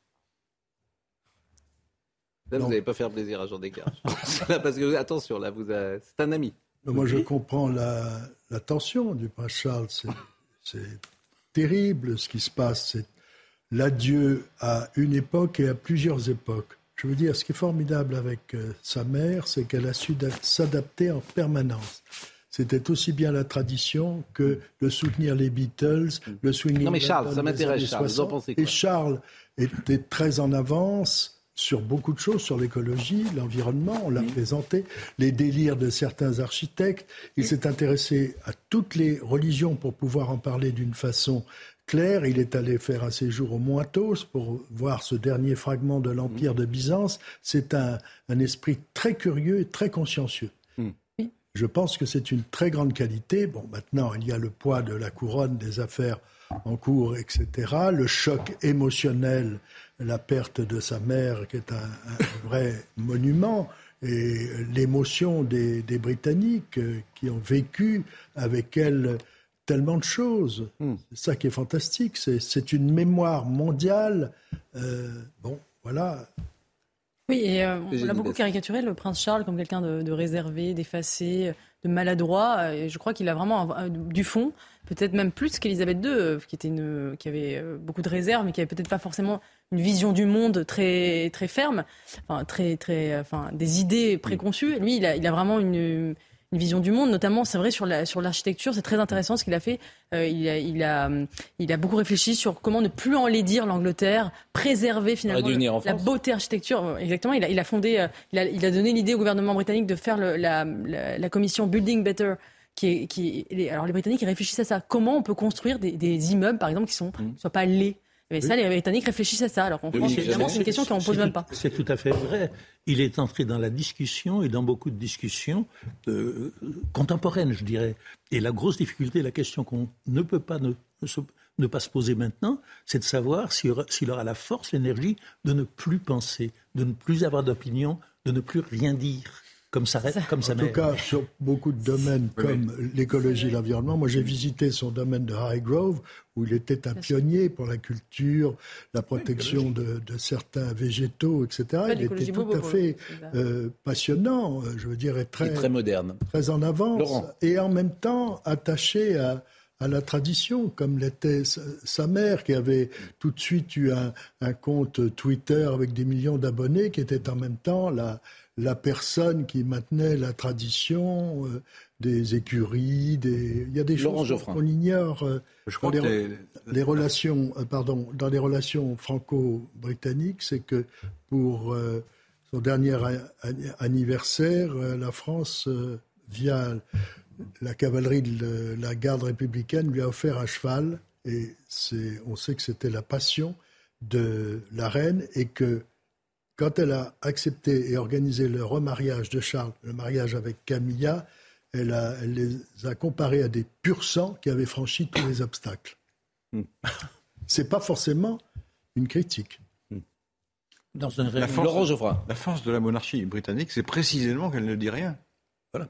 C'est ça la force. Parce que elle dit beaucoup de choses depuis cinq jours, si vous me permettez. Elle dit des choses sur la, la, symbolique, sur la pérennité de la nation, sur ces choses-là. On lui fait dire. Elle, on lui fait dire. Elle ne, non, non, les Anglais. Elle, elle ne dit rien sur, la, sur, les, sur les, Anglais. Qui elle ne dit rien sur les, les problèmes courants. Elle parle au peuple. Alors hier, on a eu un moment vraiment intéressant. non, mais elle parle qui... au peuple de, de, de, choses qui, qui sont consensuelles que tout le monde Non, non, accepte. parce que on va écouter une jeune femme qui a interrogé Florian euh, Tardif, qui s'appelle Rossana. Hier, elle l'a interrogé, il était 8h30. Je vous assure, j'étais vraiment très ému. Quand un pays est capable d'éduquer ses enfants, et d'entendre le discours que vous allez entendre sur une jeune femme de 25 ans. C'est un grand pays, c'est un grand peuple. Mm. La, le témoignage que vous allez entendre, moi, il m'a remué hier, parce que je ne suis pas sûr qu'en France, on soit capable aujourd'hui de parler comme cette jeune fille de 25 ans va parler au moment de la mort euh, de, de la reine d'Angleterre. Écoutez. Est-ce que je peux, je peux vous interrompre? Uh, I have my um, TV anchor, and he, he asked me to, to ask you a, few questions concerning what it's gonna um, arrive there and why you're here. Uh, il y a mon, mon, mon présentateur euh, qui, qui, est actuellement en France qui, qui m'a demandé euh, de vous poser quelques questions pour, pour savoir euh, pourquoi vous êtes ici et ce qui allait se passer. So why is it so important for, for you to be there? Pourquoi est-ce si important pour vous d'être ici uh, So for me, it's a special moment to be here um, tonight because uh, the Queen is in a way, or was in a way, the grandma of the entire world and um, a symbol of eternity. And her passing is emotional to witness, and uh, that's why it's a special moment to be here and come see history come alive. Uh, c'est un moment extrêmement euh, important et, et c'est un moment euh, émotionnel euh, particulier, c'est ce qu'elle nous expliquait. C'est un petit peu notre grand-mère à tous, la, la grand-mère de, de l'ensemble. Elle, elle, a d'ailleurs élargi le, le, spectre en expliquant que ce n'était pas uniquement la, la grand-mère euh, de l'ensemble des, des, Britanniques, des, des, personnes vivant ici au Royaume-Uni, mais c'était un petit peu notre grand-mère à tous. Et elle, elle, nous expliquait à l'instant à quel point c'était presque dingue de, de- vivre ce moment et de voir l'histoire en train d'être, euh, en train de s'écrire euh, devant, devant nos yeux. L'interview a duré trois minutes et elle était formidable. Mais vous voyez cette jeune femme qui est manifestement entre guillemets cortiquée, qui est voilà, c'est pas une euh, fan euh, euh, qu'on parfois on peut trouver sur les chemins. Donc c'est une femme qui, est cultivée, qui, a du recul. On devine un peu sa personnalité et elle adhère à ça. Elle adhère à ça. Et ça, je trouve ça formidable. Et pourtant, vous vous rappelez, il y a 30 ans, que la reine Elisabeth était prise dans la tempête de l'annus horribilis, ce qui nous montre que dans un règne, le plus difficile sont les 50 premières années. Oui, mais il y a autre chose. Par exemple, et ça, ça m'intéresse beaucoup. On prenait la monarchie anglaise dans les années 70.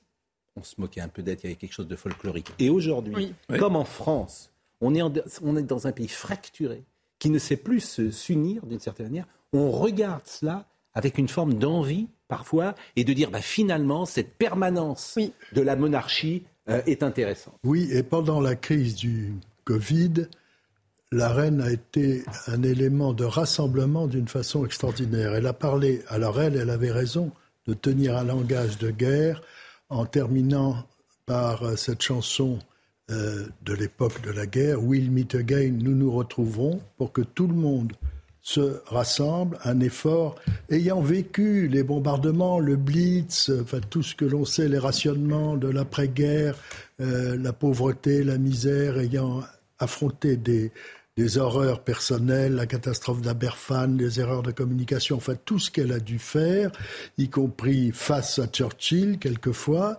parfois avec lui, dont elle dira à ses obsèques, en faisant une exception, parce que le souverain ne doit pas donner de commentaires sur ses premiers ministres, elle dira simplement il était divertissant, ce qui me paraît assez bien choisi.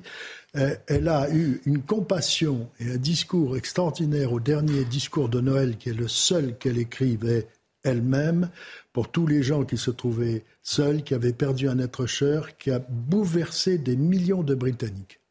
Oui, moi, ce qui me frappe, c'est c'est vrai que nous, on est une société archipélisée, mais notre histoire aussi est archipélisée. Il y a d'un côté Robespierre et de l'autre la Vendée. Euh, il y a Saint-Louis et la Troisième République. Et c'est vrai qu'on manque de cette unité. Les deux écoles, comme disait euh, euh, Michel Sardou. Euh, et il manque de cette unité parce que notre histoire a été brisée en, par la Révolution française. Cette césure, effectivement, on a essayé de la réparer ensuite, mais elle est toujours présente dans nos imaginaires. Il y a un imaginaire de gauche, un imaginaire de droite même s'ils peuvent se recouper sur certains points, évidemment. Euh, mais euh, il y, a, il y a cette césure-là. Eux, comme le disait euh, Ortega Gasset, l'anglais circule dans tout son temps. Ah, C'est-à-dire vous peut- idéalisez beaucoup quand même, hein, parce que Mais il y a quand voilà, même voilà cette un unité pays de la qui est très fracturé politiquement. C'est très tendu. Oui, mais justement, ils ont ce point d'unité Oui, qui les rassemble au-delà un de la fracture. Royaume-Uni qui est Le passé, le passé, c'est ce qui les réunit. Le passé, c'est ce qui les velléités réunit. Le passé ne nous réunit pas, des- des Il y a eu autant de guerre civile Et- en Angleterre qu'en France. hein. Et voilà, et voilà une famille qui a montré un spectacle de désunion comme peu de familles officielles exposées en ont montré. Exactement. Quasiment jusqu'à la dernière minute. C'est tout à fait vrai. Mais nous avons regardé, nous Français, ces jours derniers, avec stupeur et admiration, l'image d'un peuple uni. Et vous allez voir avec les, les cérémonies à Westminster ce symbole de à peu près 1000 ans d'histoire. Parce qu'à. Westminster, dans un bâtiment qui n'était pas du tout celui qu'il est actuellement, c'est là où Guillaume le Conquérant a été couronné. Vous pensez à Windsor, c'est aussi 1000 ans d'histoire. Il y a donc un rassemblement par toutes les dynasties, tous les drames. Nous sommes d'accord. Laurent Geoffrin. Un symbole. Là, je trouve je trouve qu'on idéalise la société britannique. Le... Mais non, pas du tout. Pas en ce moment. Laissez-moi terminer. C'est quand même terrible. hein.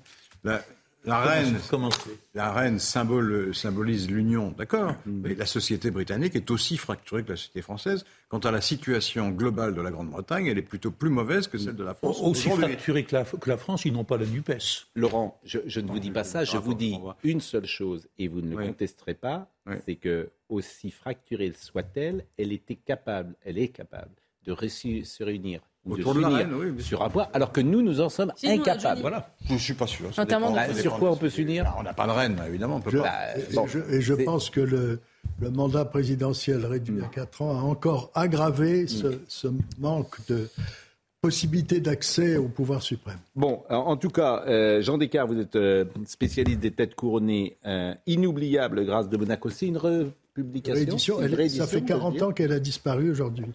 Aujourd'hui Aujourd'hui. C'était le 13 septembre 14 septembre. Le 14 septembre. Ah, c'était le 14. Alors, moi, je me, alors, je me souviens du euh, journal télévisé présenté par euh, Monsieur Langlois. Oui, exact, qui a fait une faute. Qui avait fait un parallèle entre la mort de Béchir Gemayel et la mort de la princesse de Monaco, disant il y a une mort euh, dont parleront euh, les médias, mais cette mort a peu d'importance. Et il y a en revanche une mort euh, qu'on évoquera moins, mais qui aura des réponses. Et Pierre Desgroupes euh, s'en Il a été viré. débarrassé, Et il se trompait d'autant plus que le Kampuchea, l'ancien Cambodge des Hmm. Khmers rouges, un régime atroce, avait décidé à la mort de grâce trois jours de deuil national. Bon, euh, en tout cas, euh, donc grâce de Monaco, c'était il y a 40 ans, c'était en 83 40 ans exactement. Incroyable.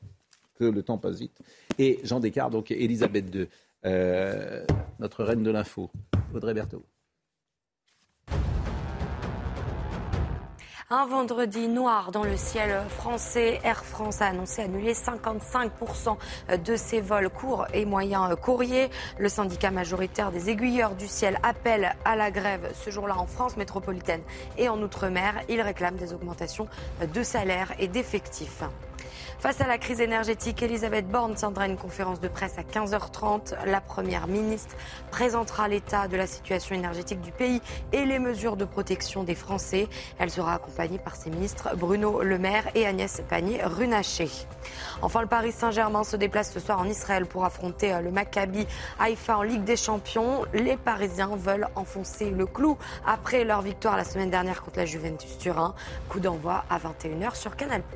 Merci à Henri de Mérindol qui était à la réalisation, à David Marin qui était à l'image, merci à Raphaël Lissac qui était au son, merci à Marine Lançon, bien sûr à Jacques Debrion qui est extrêmement efficace le matin avec nous, et merci donc à Jean Descartes que nous aimons recevoir euh, régulièrement. Inoubliable grâce de Monaco, c'est aux éditions euh, du Rocher, et donc Jean Descartes, Elisabeth II, la reine. C'est chez Perrin, qui est un éditeur formidable, notamment en matière d'histoire. Jean-Marc Morandini, dans une seconde. Merci.